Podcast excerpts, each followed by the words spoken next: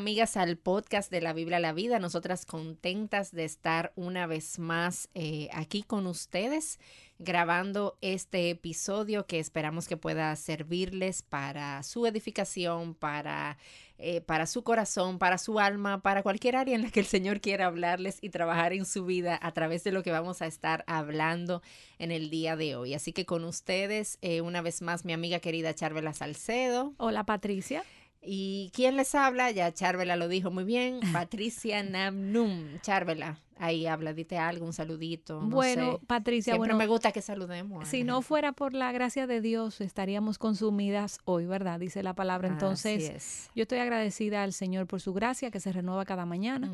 Y hoy es un día para dar gracias y para estar quietos, sabiendo que Él es Dios. Vamos a recordar ese versículo a, lo largo de, este podcast. Ahí adelantando, cositas de lo que vamos a estar hablando un poco, estar quietos y saber que Él es Dios. Amén, amén. ¿Por qué eh, decimos eso, Patricia? Confianza. ¿Por qué será que lo decimos, porque necesitamos vivir eso en todas las áreas de nuestra vida, pero específicamente con un tema que estamos viendo ahora mismo que ha causado cierta conmoción eh, a nivel mundial y es el tema del coronavirus, eh, de este virus que ahora mismo está eh, en medio nuestro, bueno, en medio de muchos países y más adelante vamos a ver eso, pero ha causado una reacción en todas las personas, bueno, no digamos todas, pero en muchas personas una reacción de ansiedad, una reacción de temor, de pánico.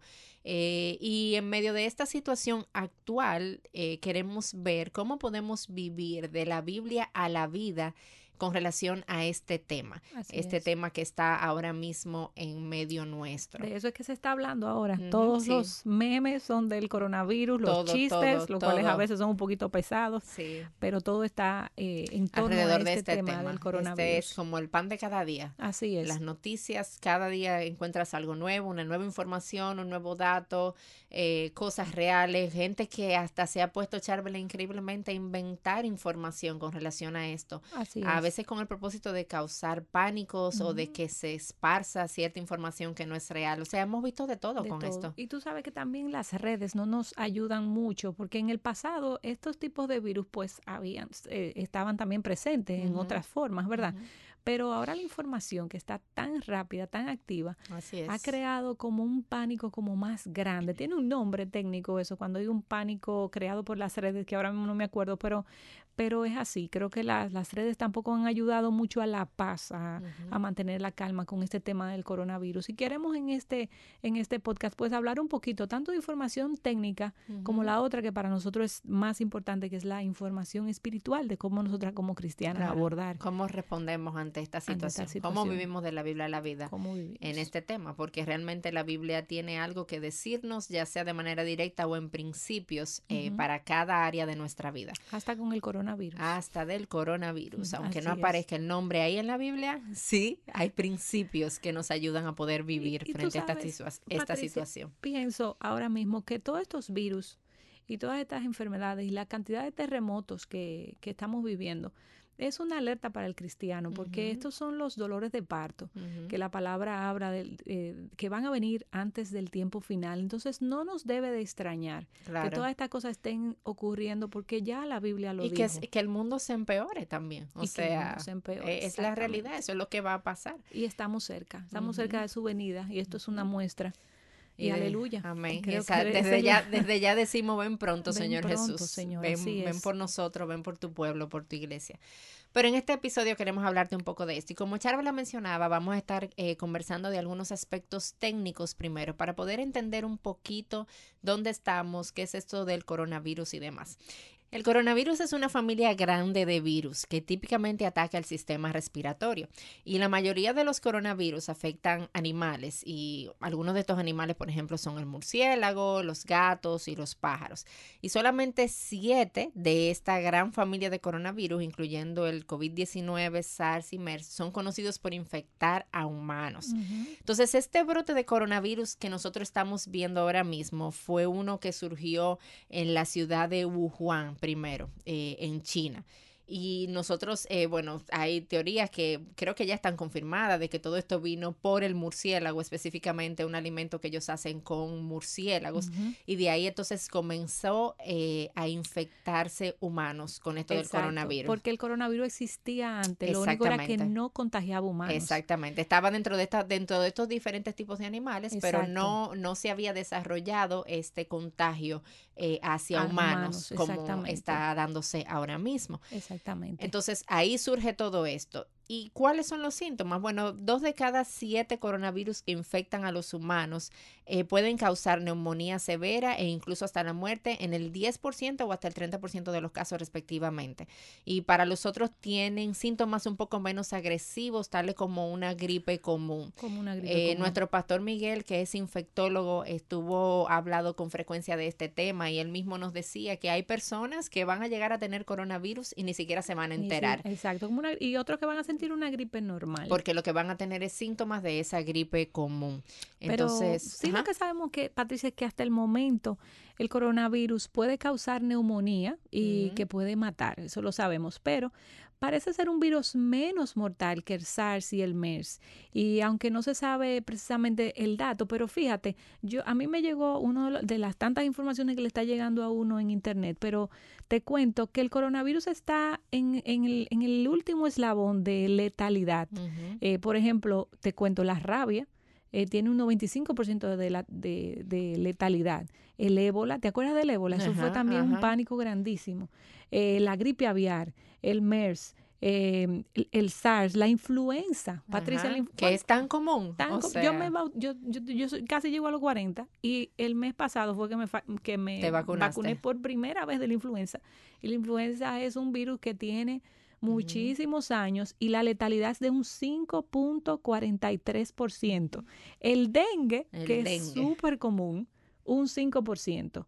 La fiebre amarilla, el cólera, y el coronavirus, un 1.9% de letalidad. O sea, está al final en esa tabla. Está al final de todo de todos estos virus y te voy a hacer la comparación, influenza un 5.43, el dengue un 5 y el coronavirus un, el 1.9%, o sea que es eh, y obviamente Patricia, las personas que están muriendo son aquellas, digo, no todas, pero en su mayoría que también vi un cuadro eh, eran personas ya avanzadas. Avanzadas en edad, sí, y este con ciertas condiciones previas también ya. Por este mismo problema de la neumonía, tú sabes que cuando viene eh, ese síntoma, pues es, eh, o esa complicación en, ya en personas envejecientes es mucho más complicado. Y, y tú sabes que, Charla, nosotros no queremos minimizar con estos datos técnicos, no queremos olvidarnos de que, de que sí, ciertamente hay personas muriendo, hay, hay diferentes situaciones que se están afectando a nivel mundial producto del coronavirus, no queremos dar eso como que, ah, eso no importa, eso es pequeño, no. La razón por la que damos todos estos datos es por el nivel de, del, el nivel de pánico que estamos teniendo ahora mismo, que no es eh, comparable necesariamente con estas estadísticas que presentamos. Pero obviamente las personas que ahora mismo han muerto producto del coronavirus son personas y eso es, un, eso es importante, o sea, son seres humanos con familia y demás y no queremos darlo, eh, no queremos darlo por sentado. Y también eh, recuerdo que era uno de los datos que el pastor Miguel como infectólogo daba, que no hay registrado ningún niño menor de 12 años que haya sido contagiado por el coronavirus. Creo que sí hay casos de niños mayores de 12 años, incluso aquí en nuestro país. En ya nuestro tenemos, país ya tenemos, tenemos un caso. De 12 creo que es. De 12 años precisamente. Igual, la persona, el síntoma es una gripe y, y también tenemos una persona que vino de Italia y estaba interna, está interna eh, eh, apartada, ¿verdad? Para evitar el contagio y es una gripe normal en el caso de él y, se, y me río porque los, los, titulares del periódico decían que él gozaba de buen apetito. Parece que el, se sentía bien, por estaba lo menos. comiendo normal. Claro, no queremos minimizar este virus ni sus consecuencias, pero también queremos traer un poquito de paz y de y, de y, como de sosiego, ¿no? a esta situación. Y eh, hasta el momento la forma en la que se propaga este virus eh, quizás no se conoce completamente, pero sí tenemos mucha información acerca de cómo se propaga el MERS y el SARS y otros virus respiratorios que se mueven de persona a persona. Entonces, eh, se entiende que básicamente la persona se contagia al estar expuestas a las gotas de saliva o de secreción que viene cuando la persona ya infectada eh, tose o estornuda. Si quizá esta secreción te llega a los ojos, de tu boca, tu nariz, entonces ya de ahí es que se hace el contagio.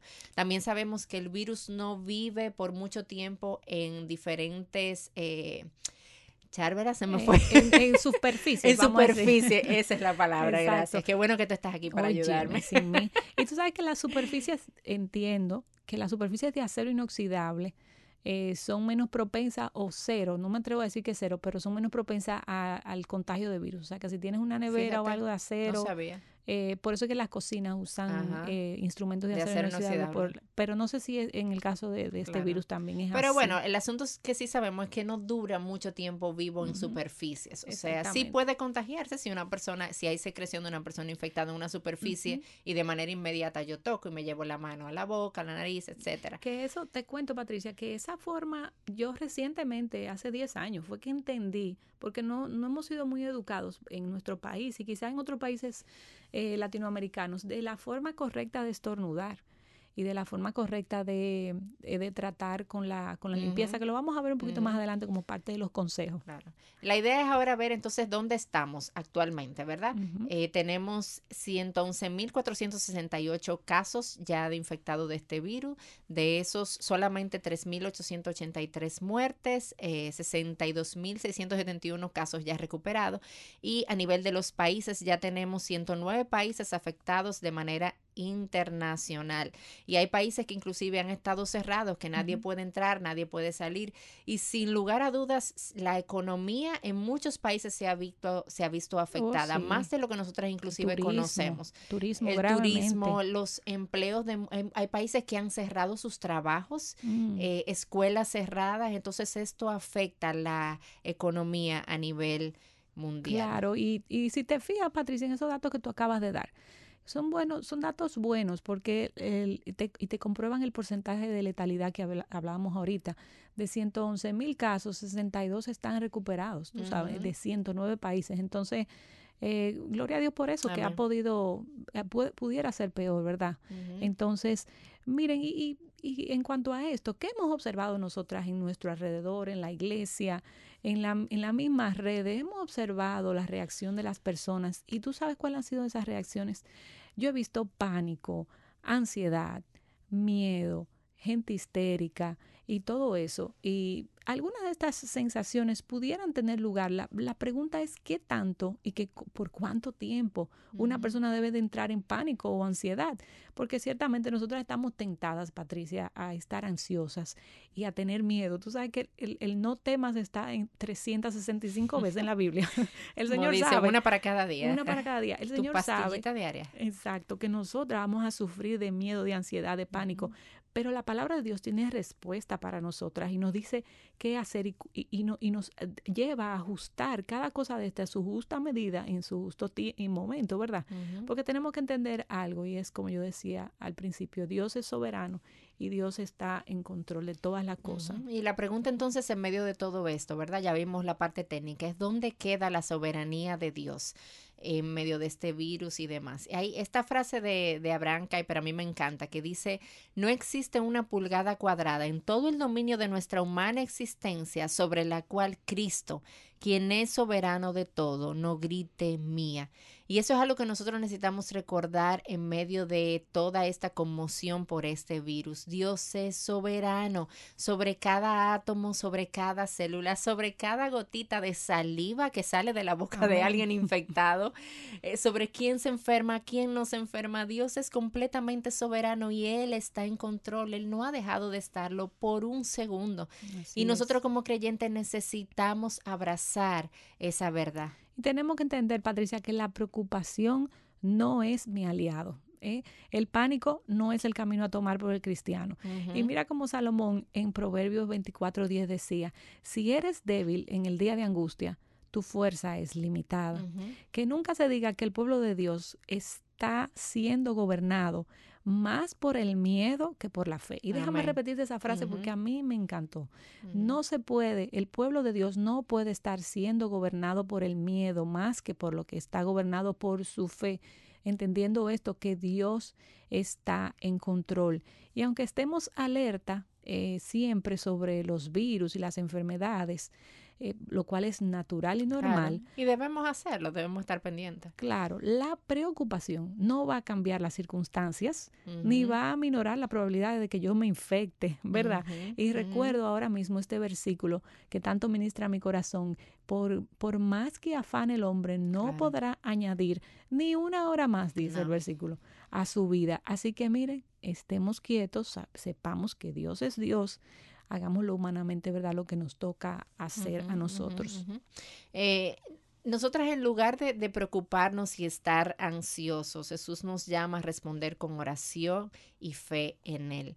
Eh, y no debemos preocuparnos en última instancia porque nosotras conocemos a aquel que ha vencido el pecado y aquel que ha vencido a la muerte. Y, escucha lo que dice Mateo 6, 33 al 34, pero busquen primero su reino y su justicia y todas las demás cosas les serán añadidas. Por tanto, no se preocupen por el día de mañana porque el día de mañana se cuidará de sí mismo. Bástale a cada día sus propios problemas. Y Filipenses 4, 6, por nada estén afanosos. Antes bien en todo, escuchen, mediante oración y súplica con acción de gracias, sean dadas a conocer sus peticiones delante de Dios. Entonces nosotras necesitamos recordar y descansar en aquel que ha vencido el pecado y que ha vencido a la muerte y él sigue teniendo poder sobre cada circunstancia, sobre cada virus, sobre cada situación. Eh, recordemos continuamente, mis amadas hermanas, y esto fue que cuando leímos esto nos llamó mucho la atención y me encanta también, se necesita la misma cantidad de energía para preocuparme que para orar y uno lleva la paz y el otro lleva al pánico. En medio de todo esto, de toda esta conmoción, ¿qué vamos a elegir? ¿Vamos a elegir aquello que nos lleva a la paz o vamos a elegir aquello que nos lleva al pánico? ¿Vamos a confiar y a descansar en el Señor o vamos a afanarnos sin tener ningún fruto al final en medio de nuestro afán y nuestra preocupación? Así es, Patricia. Mira, y entonces, ¿cuál es nuestra responsabilidad como seres humanos? Porque tenemos una responsabilidad. No todo se lo podemos. Digo, todo hay que dejárselo a Dios. Exacto. Déjame corregir eso. Ya te iba yo a parar. yo, ¿qué vas a decir mi amiga? lo que quiero decir es que Dios nos usa a nosotros como instrumento y nos ha dado mayordomía sobre las cosas, ¿verdad? Y sobre este mundo. Y hay cosas que, no, que Él nos ha delegado a nosotras por hacer. Entonces, pero en, en, en vez de nosotras solo preguntarnos cómo me mantengo saludable, quizás yo debería preguntarme cómo puedo ayudar quizás a aquella persona que esté enferma o necesitada. Seamos rápidas, no tanto para eh, sofocarnos y entrar en pánico, sino para ayudar y seamos lentas para eh, escondernos allá en los sótanos y untarnos y bebernos las manitas limpias, ¿verdad? Eh, nada de eso significa que nosotros debamos de ser imprudentes para nada. Ni el amor de Cristo, ni la palabra de Dios eh, nos, nos, llaman a ser descuidadas, pero ambas sí promueven la obediencia, promueven el amar a los enfermos. Y esto no significa que nos infectemos intencionalmente, que si tú estás enferma, yo voy a ir a darte un abrazo y no importa, Dios te en No, no, espérate, hay cosas que humanamente tenemos que hacer. Y, pero sí, la infección se convierte en un, riesgo legítimo, debemos de responder al coronavirus. Eh, eh, quizás con varios pasos prácticos, como queremos eh, ayudar y, como yo decía anteriormente, algo que yo aprendí hace 10 años, que no se nos ha instruido, a lavarnos bien las manos, a estornudar de una forma correcta, a, tener siempre un pañuelo en la mano y que si yo tengo gripe o, estoy estornudando, no voy a saludar a todo el que está a mi alrededor, porque recuerden que el coronavirus, como decíamos al principio, puede pasar como una simple gripe. Entonces, el mismo pastor Miguel decía que probablemente él esté eh, prontamente infectado, porque como él ve tantos pacientes enfermos, de, enfermos de, enfermedades infecciosas, pues obviamente quizás no, la probabilidad no es que lo está ni no no no exacto para no crear para que no se asusten. que él decía que es altamente tiene más probabilidades él. como médico de, infectarse y que él está tranquilo él no ha cancelado sus viajes él no no se ha encerrado él está en, en la comunidad eh, pero sí nos ha instruido a, a, no ser tan afectuoso. Y déjame comentarte, Patricia, tú sabes que en España eh, la, las comunidades evangélicas han sido los focos de mayor propagación de la enfermedad. Ha salido eso en el periódico. te puedo creer. Sí, se le ha pedido a los a los hermanos que no sean tan afectuosos. Ciertamente se ha dañado un poco el amor fraternal, pero creo que Vamos estamos a tener que ser creativos y buscar otra manera de. Ya nos dijeron allá en la iglesia que nos abracemos a nosotras mismas y que con ese abrazo que le digamos al otro, abrazo así, pero virtualmente. amén. El Proverbios 22, 3, Charvela dice: El prudente ve el mal y se esconde, mas los simples siguen adelante y son castigados. Nosotros tenemos un llamado a la prudencia en medio de todo esto y ya de estas diferentes formas en las que Charvela estuvo mencionando. Eh, también te animo a que puedas investigar cuáles son las condiciones en tu país. Tú quizás que nos escuchas no vives en República Dominicana, estás en otro lugar ahora mismo, pero cuáles son las condiciones en tu país, cuáles son las medidas eh, que tu gobierno está tomando, incluso para las reuniones de iglesia. Eh, esas son cosas que tenemos que estar al tanto, que tenemos que estar y, y eh, alentas, oye, esa palabra, atentas y alertas. Y alerta. Me ah, inventé, una nueva frase. Me inventé Alenta. una palabra, alenta, la combinación. puede, Pero, ser usada, puede exacto, me gusta. Saber cuál, cuáles son las condiciones que se está eh, estipulando para poder tener cuidado con la propagación de este virus y someternos de una manera gozosa y en paz a todo esto. Así que, mis hermanas, nuestro llamado como creyentes primero a confiar y descansar en la soberanía de nuestro Señor y ser prudentes de acuerdo a las condiciones en las que nos encontremos en este momento determinado. Confía en el Señor que controla cada parte de, su, de tu ser y de mi ser y su obrar, mi hermana, es siempre en bondad.